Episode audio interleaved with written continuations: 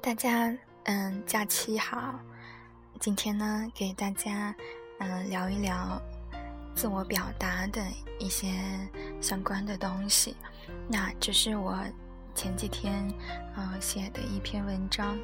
嗯，如果想要文字版的，啊，可以搜一下那个公众号，叫 LLJ 的，啊，精神病世界。啊，不一定要关注，就搜到公众号之后，查看历史消息，最近的那一篇就是这篇自我表达。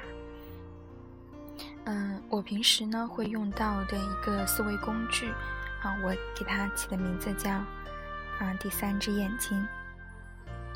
嗯，具体来说呢，就是以嗯第三者的视角观察自己。操操作方法就是想象自己头顶上方。啊，我一般是在嗯右上角的位置，离自己脑袋二十厘米左右。嗯，右上方呢有一双眼睛啊，在看看着自己。那对于我来说，其实是个脑袋半透明的，还有几截的短发。这个工具用的比较少啊，因为特别瘆得慌。一般只有在自己特别苦逼的时候，比如情绪特别糟糕、发脾气、大哭，那这个第三者视角就会出场。啊，通常在事件发生十几分钟之后延迟出现。啊，看着自己，并且自带弹幕，你看你多狼狈呀！哈哈哈，好好笑啊！啊，听起来有点精神分裂的即视感。那费了这么多话，其实有一个很学术的表达。啊，用李笑来的话说叫“思考你的思考”。那心理学上有一个术语叫“原认知”，啊，以及认知你的认知方式。嗯，还有就是心理学上会有很多“元”，就这个“元”就是一元两元钱的“元”，然后再加一个词儿，比如说“元沟通”，那就是沟通你们的沟通方式。啊，那我说的。我说的意思有一点点不一样，嗯，更准确一点呢，就是观察你自己，啊，或者说研究你自己。那举一个特别牛逼的例子啊，有一个有一条著名的曲线，啊，叫艾斯艾宾浩斯遗忘曲线。那这条曲线怎么发现的呢？就是艾宾浩斯研究自己得出来的。那这个研究过程非常的，啊。非常的厉害，就是他是自己把自己当成被试，然后搞了一堆一堆的，自己研究了一堆的测量工具，啊，各种没有音节的卡片啊，就是呃研究自己的记忆力嘛，然后呃还有排除了各种影响因素，吃饭啊之类的，总之是一个特别特别让人敬佩的那种科学家的精神。有兴趣的可以嗯维基百科一下，看一下他这个曲线的发现过程。那把这个观察自己做到极致的呢，就是心理学，嗯，或者说嗯哲学，嗯，心理学本来就是从哲学来的。那记得那个，嗯，是那个大哲学家叫啥来着？嗯，苏格苏格拉底还是亚里士多德来着？就说的那个认识你自己嘛，就是。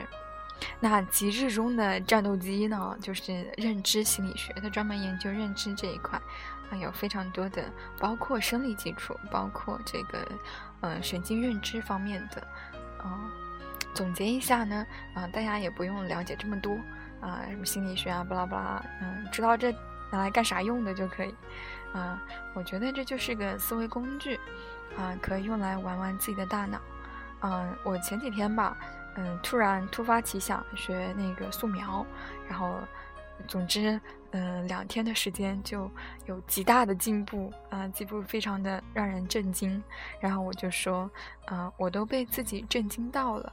那在这个句子里面的我和自己不是同一个概念，我是那个第三者视角，而自己，嗯，是被观察的客体。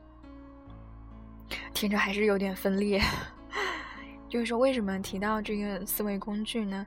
因为我写东西的时候，嗯，经常需要举例子，一般我都拿自己举例子，啊，就需要第三者视角，更加客观的观察自己。嗯，铺垫了这么多，啊，今天要说的就是这个自我表达。嗯，嗯，为什么会想到这个话题呢？有一天呢，我和一个嗯，我的一个抑郁患者啊 A 聊天儿，那在聊天的过程中，A 说了一段话，那我尽可能的记录了原话，嗯，如下啊，A 说，我就是一直顺从别人，希望别人开心，我就开心。比方说，他想他说想吃西瓜，我想吃桃子。我就会说好吧，那就吃西瓜吧。他说想去打球，我想去跑步，我就会说那好吧，那就去打球吧。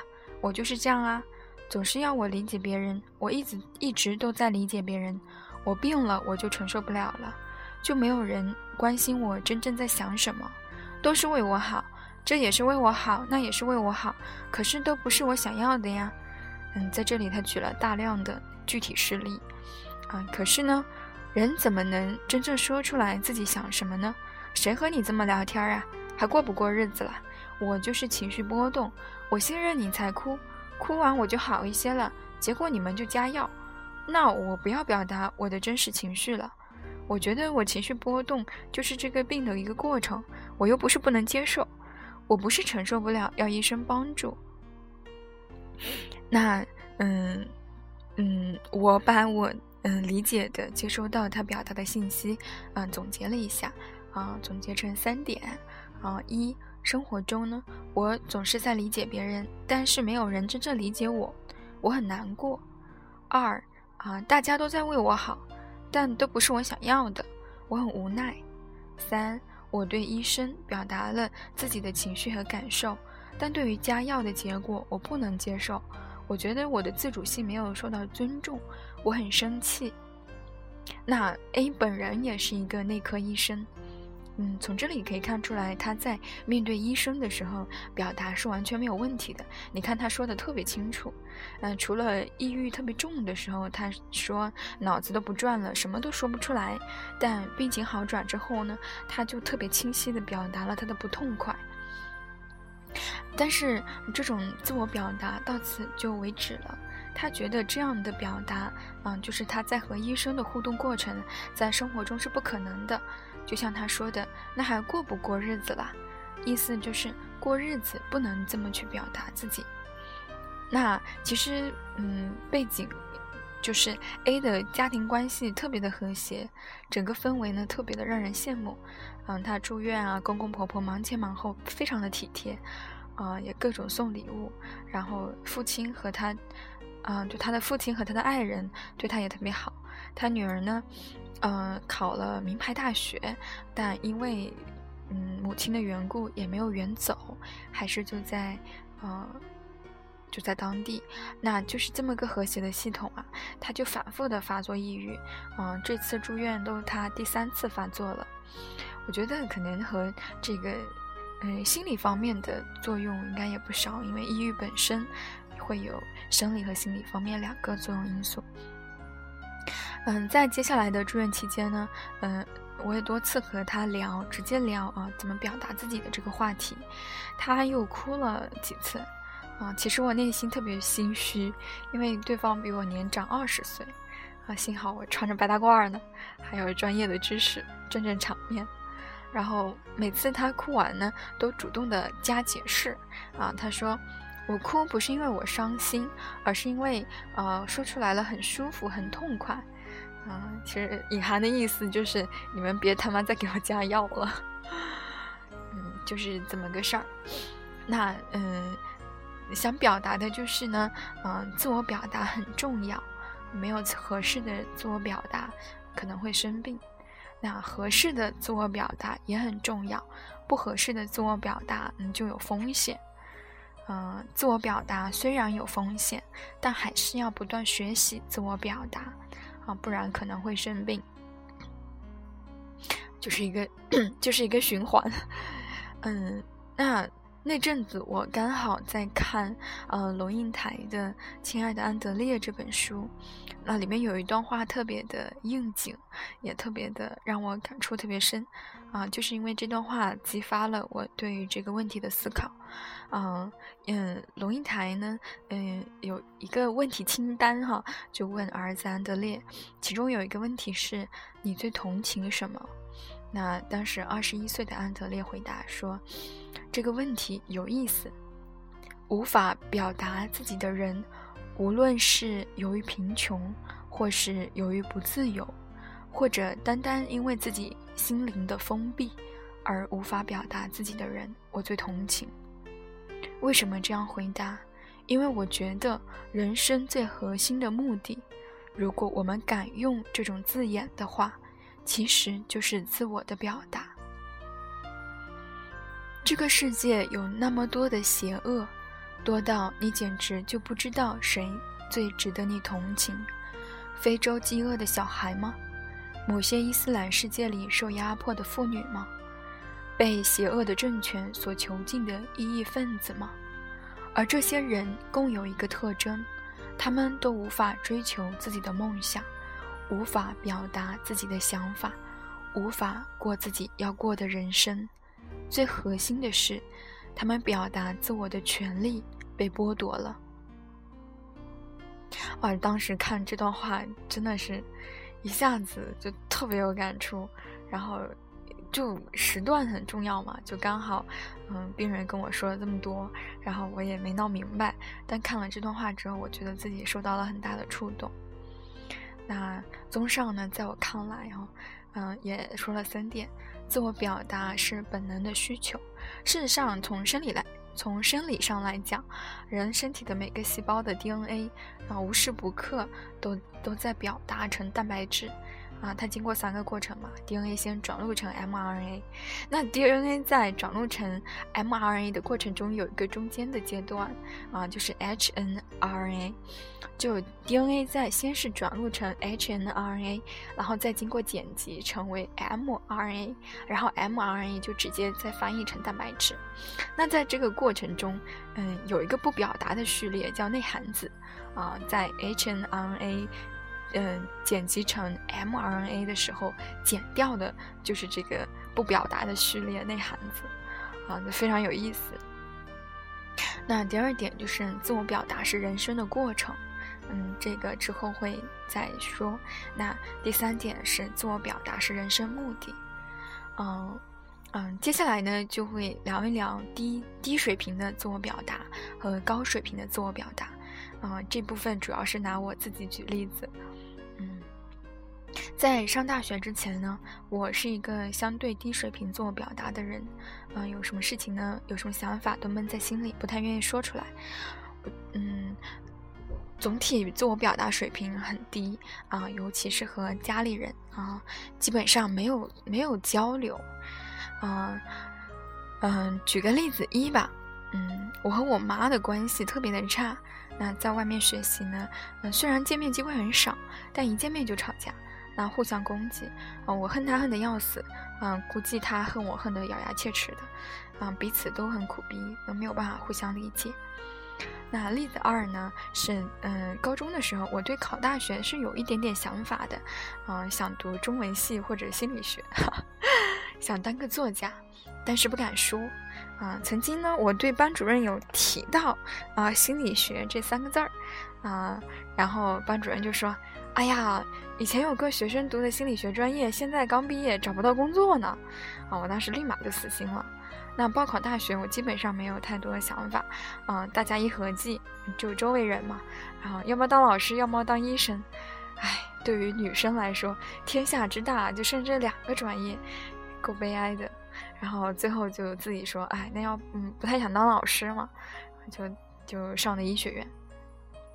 那第三个例子就是我妹妹，啊，就我亲妹妹啊，她高考的时候，她是完全不知道自己要读什么专业，然后就我跟我姐给她选的，然后最后就上的那个师范学院的数学系，哎，还好今年顺利毕业了，抹一把汗，啊，真是数学系，啊，读的时候也比较痛苦，嗯，这三个例子呢，其实就是说一个问题啊，就是你不表达啊，别人就会替你表达，就是很多时候都是这样子的。接下来说说高水平的自我表达。你大学的时候，我分数呢也不够上临床，最后录取的是药剂学专业，当时痛不欲生啊，各种化学，嗯，分析化学、无机化学、有机化学，那根本就学不来。当时面临的就是要么混到毕业，但很可能毕不了业，然后就不通则痛嘛，痛则思变，转专业。这时候就没有人帮得了你了，那转专业还要额外交钱。钱还得向家里面要，得先争取我姐的支持哈，搞不好他就掏了这笔钱，啊，最后也的确是他掏的，就是那时候就要思考很多问题，为什么要换专业啊？换什么专业啊？你具体要做什么呀？你搞不搞得定啊？啊，这都是要自己要去面对的问题。就你考大学之前你不表达，你到最后你都是要去自己去面对的。然后在考研的时候啊，就各种啊思考啊。咨询啊，找相关的老师咨询，还有找资源，啊，最后决定报考精神科的时候，都没有人拦着我，啊，因为我把自己说的特别清楚。嗯，家里人和朋友啊，除了支持我，就没别的可做的了。你要拦着我，你只说一句啊，我觉得这专业不太好，那没有什么说服力。他得做那个大量的工作，考据、找信息，你这么累人的活没有人干的。就像我妈也仅仅是说，啊，精神科啊，看精神病的哦，我都不好意思跟别人说呢。啊，我就跟他说，哎，你就告诉别人我读的内科就行，或者说。嗯，你就告诉他上的北京大学就好啦，特别牛逼啊，牛逼上天。然后前一阵子我妈说呢，啊，我老板娘想跟你咨询一下，啊，她有个亲戚会计总是反反复复检查账单，总不放心，做什么事都反复检查，是不是精神上的问题？你看，啊，就连我妈现在都知道我是做什么的了，啊，就是这样一个表达的过程。那肯定会奇怪啊，那这么低水平的表达到高水平的表达是怎么发生的？嗯，大学转专业之后啊。上了很多的心理学课程，啊，当时转专业的时候，呃，大家都往临床医学方向转，然后我们学校有一个呃特别先进的专业叫临床医学，然后还有一个括号临床心理学方向。那这个专业和临床医学方向，嗯，临床医学的专业呢有什么区别呢？就是它有很多的心理学的课程，嗯，相对而言就是更好玩一点，但这专业都没有人上，就是就。嗯，这个系成立有十年，从来没有人转专业转进去过，但是每年都有人转专业转出来，就是从临床医学、临床心理学方向转到那个临床医学方向的啊，就临床医学这个专业去。然后我当时转专业的时候，我觉得哎自己够悬的，就选了这个专业去转。然后我自己也比较有兴趣，就转到了这个专业之后呢，就啊上了很多的心理学的课程，然后。其实你要说心理学直接教会我什么，我还真说不出来，因为心理学上课的时候其实挺枯燥的，就是各种理论流派，然后要考试嘛，你又得去记，然后还有包括很很枯燥的实验心理学。但其实实验心理学其实是心理学当中最科学的那一部分，就是很多理论嘛，就是要有实验，就是要有实验，嗯，去支持它。那实验心理学其实是最最科学，也是。嗯，最有用的一部分，但那课特别的无聊，嗯，然后就，但是当时上课的时候也看了非常多的相关的嗯视频啊，然后教学的资料，嗯，就是有一点我比较明确的，就是它很大的影响了我的思考方式以及我对自己的认知，那这种影响其实潜移默化的，啊，包括说我以前其实没有这么逗，没有这么二逼。嗯，我自己的感觉哈，就是心理学，嗯，告诉你很多，嗯，就是研究出来很多关于人的事实真相。那这一部分其实是心理学，嗯，就是各个心理学学科，它通过呃设计了非常多的精细的呃实验得出来的，包括社会心理学，还有这个，嗯，哪怕说。嗯，整个实验心理学这门学科啊，就是研究的就是这个事实真相。那我觉得可能对大家影响比较多的，还是还有包括社会心理学这一块，也非常大量的实验啊，去得出了很多非常嗯惊悚的关于人的事实的真相。啊，然后另一方面呢，它也有很多的理论的学说供你欣赏选择，就很多学说它其实没有办法实证去证明它是对的，啊，比如说那最著名的啊心理学的开山鼻祖就是弗洛伊德嘛，那精神分析，那精神分析它就是一个学说，它就是没有办法得到用实验啊，就当下的研究水平来说是没有办法通过实验去证明的，但是它。你说的没有办法用实面实践证明的话，它就是没有用的吗？还真的不是，嗯，就是精神分析也挺有意思的。嗯，在这个方面来说，就是人是需要解释的动物哈，一旦解释通了，很多东西就通了。嗯。有一天哈，我我跟我妈的关系改善的起因哈，就有一天我我记得我印象特别深刻，那是一个晚上，就是下自习了，然后我站在我们宿舍的啊窗窗户旁边。我就看着那个楼底下，看着楼底下，我就想自己，就是突然就想象自己是他，然后想象自己面临的，就如果我是他，我面临的生活是什么样子的，啊，特别细节的去想啊，包括我的嗯家人啊。啊，我的生活、的工作，啊，然后这个过程大概持续了十多分钟吧，啊，一瞬间啊就打通了任督二脉啊，就就理解了，就这个这特别的像那种顿悟的感觉，就突然就理解了，我自己也非常的震惊，然后后来在跟他的交通啊沟通的过程中，嗯，包括电话。我就开始会去听他说，然后我也尽力去鼓励他说，然后呢，真正的去了解他。那关系的魅力呢，在于相互作用。嗯，此后呢，我的表达也通畅。啊，虽然难免吵架嘛，难免要争论，但是呢，他也会去听我说，然后我也会去听他说。那这个就是一切的前提。嗯，接下来表，嗯，接下来说的就是这个表达哈，有两种，一种是主动表达，一种是被动表达。啊，这段接下来这段呢，就是在跟我姐聊天聊出来的哈，就是这么说的，我是这么说的，就如果你不表达的话，你就是个暗箱，那别人拿箭射你呢，就随便射，很可能就乱箭乱箭射死了。那你如果表达的话，就相当于给别人立了个目标靶子。那别人如果要射你的话，就往你立的目标靶子上去了。你有个靶子，别人还能看见，他要犹豫一下啊，因为都是公开的嘛。那我是射还是不射？这话莫名觉得有点污。就是表达是很难避免的，那主动表达还是被动表达？就是其实这个现象在呃娱乐新闻八卦界也经常见到哈，就是。就是就叫做那个娱乐公关嘛哈，就公关部门要干的事儿，啊，就前一阵子特别火的宝宝事件哈，就大家都还不知道的时候，他先说了，啊，那他说完之后，他他那个微博一出来，那所有的媒体他只能转啊，那就那就谁转的快了，那如果他如果他不说，那就像再早一点的那个某某明星出轨的事件，他不说，那被。娱乐新闻扒出来了，那你就很被动，你就你就去解释，你就不是表达了，你这表达就很被动。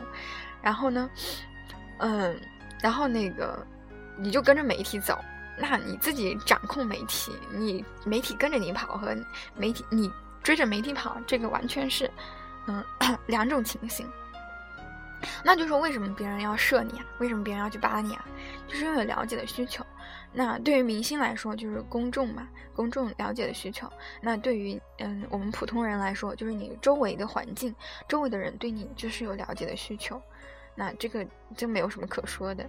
那当你呢被射的时候，你就被逼着表达，你很被动，表达就显得特别的无力，因为动作本身不是你发起的嘛，你就没有什么掌控力。那主动表达变成习惯的时候，别人能够看见你。啊，他就得尊重你的存存在啊！他想了解的关于你的一切信息，那都能从你这里直接得到，他又何苦去八卦你呢？嗯，有一个有意思的现象哈，就是很多那些信息就在你身边当中，那些信息最少的人，往往容易激起大家的好奇心，然后就那种各种流言蜚语、八卦新闻、小道消息，就这么制造出来了。啊，这是我一个猜想，不一定对。啊，那个可能会听到我吸鼻子的声音，我注意一下，还影响体验呢。嗯。那第四部分呢，讲一下自我表达的风险。那其实所有的事情，任何事情都是有风险的，啊，嗯，我列了几个关于自我表达不成功的几个几种可能，啊，第一个就是，啊，我自己都不知道自己是怎么回事，啊，别提表达了，啊，其实这句话就不成立的，人不可能对自己一无所知，所以呢，其实就开始先去练习，去了解自己。啊，你先搞明白自己想什么，在这个同时去表达，嗯，说出来，或者写出来。啊，第二个就是有感受、有想法，但能力所限，啊，表达不清楚。那这个就重点锻炼表达能力。怎么锻炼？那就是练习。你在表达中练练习表达能力。啊，第三点就是有想、有感受、有想法，但不敢表达。那这里就有包提到这个自我表达有风险。比如说，可能面临使关系陷入危机，啊，就举个例子吧。比如说，啊，你爸妈希望我读的专业，那不是我想读的，啊，那我表达了的话，可能就要面临冲突了，啊。再比如，举个例子啊，比如说我是个同性恋，那这个表达了之后，就那个冲突和风险。那这个就要面临非常大的风险跟冲突了。那对于风险的评估呢？超过实际情况，这个是有的啊，或者说缺乏应对可能出现的风险的能力和勇气，最终呢放弃了自我表达。嗯，对风险的评估超过实际情况，其实这个还蛮常见的，就是我们会高估我们嗯自我表达之后面临的风险。比如说我说出来，别人的反应可能会很剧烈，但很多东西都是存在于你的想象当中的，可能实际上你你试一试，你去表达了之后，可能大家的反应没有那么强烈，啊，可能你觉得别人会反对你，但其实他结果他是很支持你的。就就像我当时说我要考精神科，那嗯身边的人。嗯，至少圈子里面的人比较信任我的人，都是很支持的。我一开始也担心啊，是不是个怪物？别人会说，觉得说你的选择那么奇怪。嗯，但是当你去表达的时候，包括长辈也好，嗯，你自己有想法，你自己有想法，嗯，他他就有选择，他就会去选择说我是尊重你的想法，还是说我我要去把你的想法掰掉，啊，替你表达。啊，就是如果你自我表达的话，嗯，别人其实他就有选择。如果你不表达的话，他可能就没有什么选择，他只能替你表达了。那，嗯，怎么去做到合适的自我表达？啊，DNA 就做的很好，不表达序列就剪掉嘛。就是在这个过程中，一定是有选择性的，不是说我什么东西都表达出来，有选择性的表达。啊，然后包括，嗯，还有表达的方式。场合，那这个就非常的精细了啊。简而言之啊，这是一个需要长期修炼的技能。嗯，总之就是讲了这么一个概念啊，我觉得可能应该对很多人都会有帮助，也会有一些启发。嗯，好了，今天就啊，关于自我表达就说到这儿啊，祝大家啊节日快乐，玩的开心。那还有就是需要文字版的，就比如说你想看看这文字版的，你就搜那个，嗯，L L J 的啊精神病世界，啊就能找到，然后查看那个历史消息最近的那一篇，啊不一定要关注，嗯不用关注，嗯就这样啊，嗯那再见啊节日快乐。